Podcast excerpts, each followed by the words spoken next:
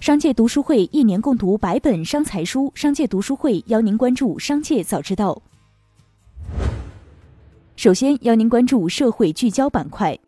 十二月四日，《咬文嚼字》杂志经过评选，公布二零二零年度十大流行语：一、人民至上，生命至上；二、逆行者；三、飒；四、后浪；五、神兽；六、直播带货；七、双循环；八、打工人。九内卷，十凡尔赛文学。今年流行语新概念、新词语丰富多彩，是流行语的大年。二零二一年一月一日开始，引发社会热议的离婚冷静期也将落地施行。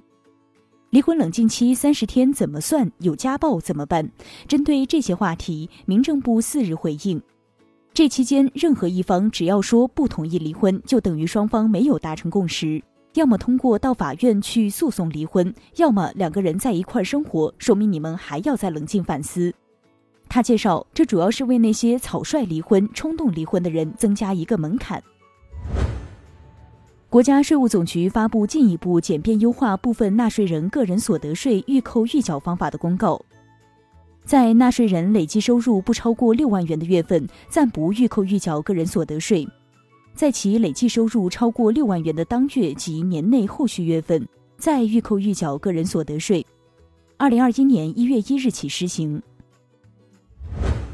接下来将目光转移到产业纵深领域，深圳经济特区出租汽车管理条例草案拟正式将网约车纳入出租车行列进行管理，并制定了详尽严格的管理办法，对网约车实施严监管。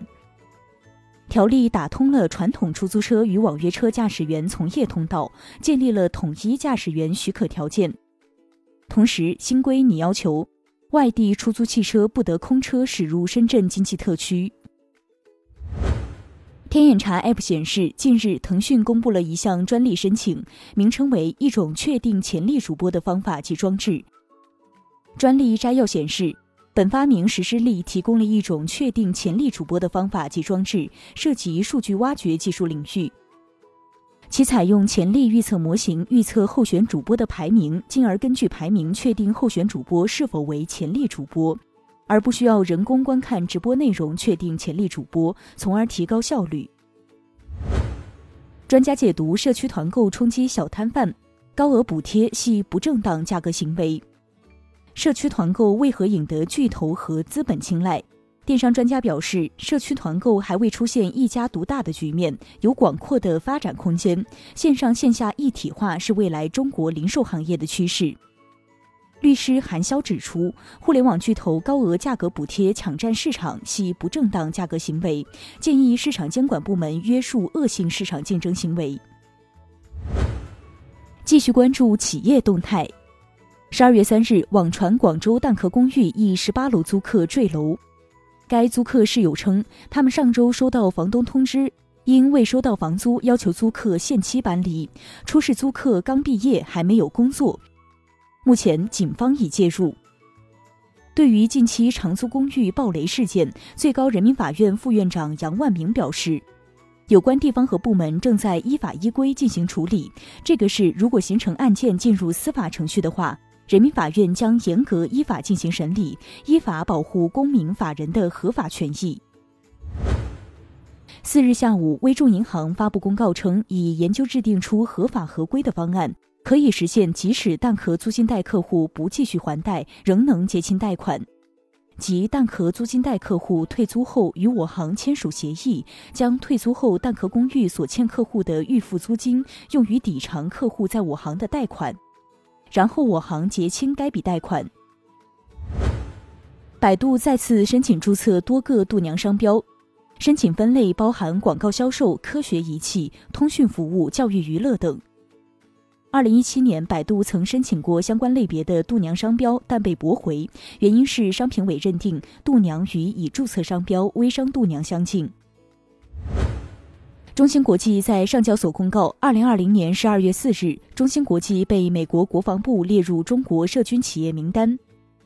本公司被列入中国涉军企业名单后，美国人士将被限制对中芯国际所发行的有价证券及相关衍生品进行交易。六十天后，美国人士不可买入本公司证券；三百六十五天后，美国人士不可交易本公司证券。八月中旬，谭鱼头关闭了在成都的最后一家店，至此，这家曾经员工上万、资产近百亿的谭鱼头正式结束了自己的时代。十一月二十五日，谭鱼头创始人谭长安表示，做垮谭鱼头的原因是想上市。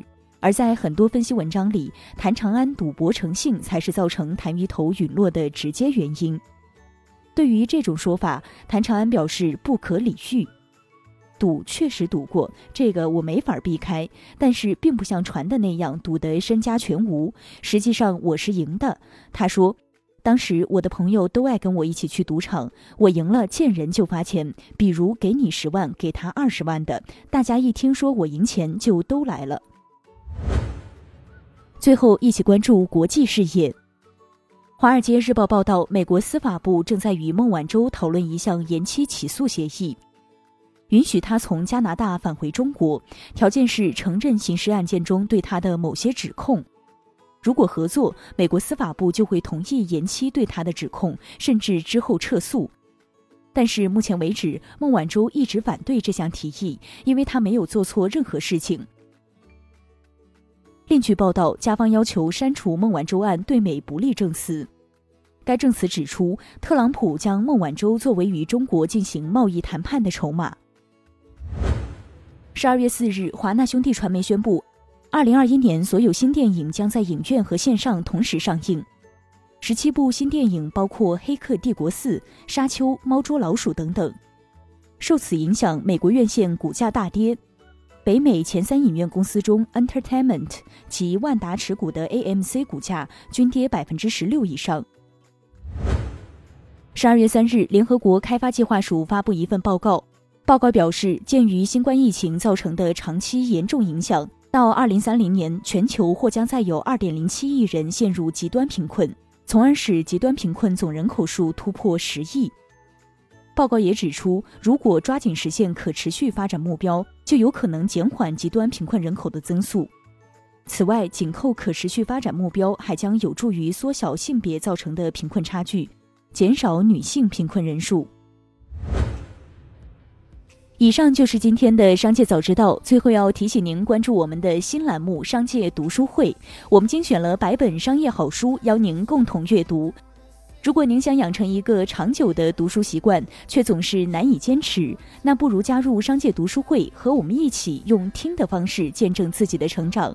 现在加入商界读书会还有精美礼品，马上打开微信搜索并关注“商界食堂”公众号，回复“读书会”就可以了解加入了。期待在商界读书会与您相见，感谢收听，我们明天再见。